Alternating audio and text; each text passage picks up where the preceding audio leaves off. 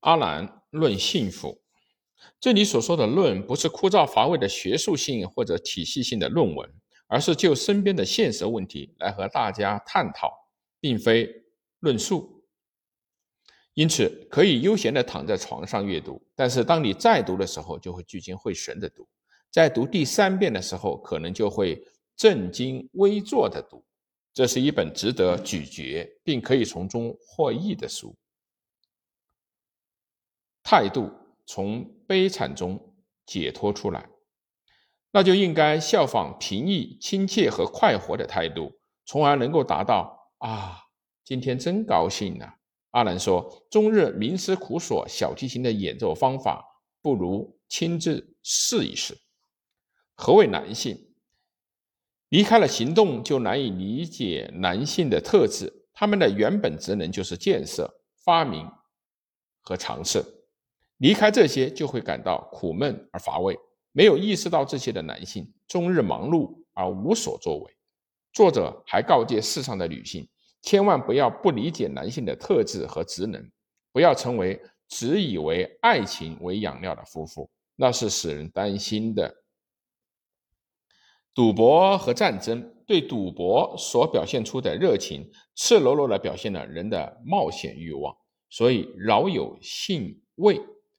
战争有些地方像赌博，其证据就是最好战的人都是些一无所事事和没有牵挂的家伙。阿兰参加过第一次世界大战，那时他才四十七岁，因此言中颇为中肯。迷于赛车、赛马和玩弹子球的人，虽未必均属此列，但游手好闲、百无聊赖的人们，恰如阿兰所言，是一伙最好战的家伙。旅行、观看事物，要毫无遗漏地浏览各个细部，然后再通过观察把握全貌。对一到休假就热衷于观光旅行的人们，这不正是有益的建议吗？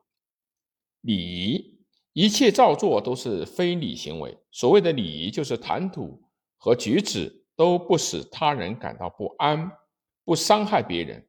这是使我们得到幸福的一种体态。它是一种习惯，指的是一种雍容的气度。那些说话。拿腔作调的人，不妨读一读这一段话。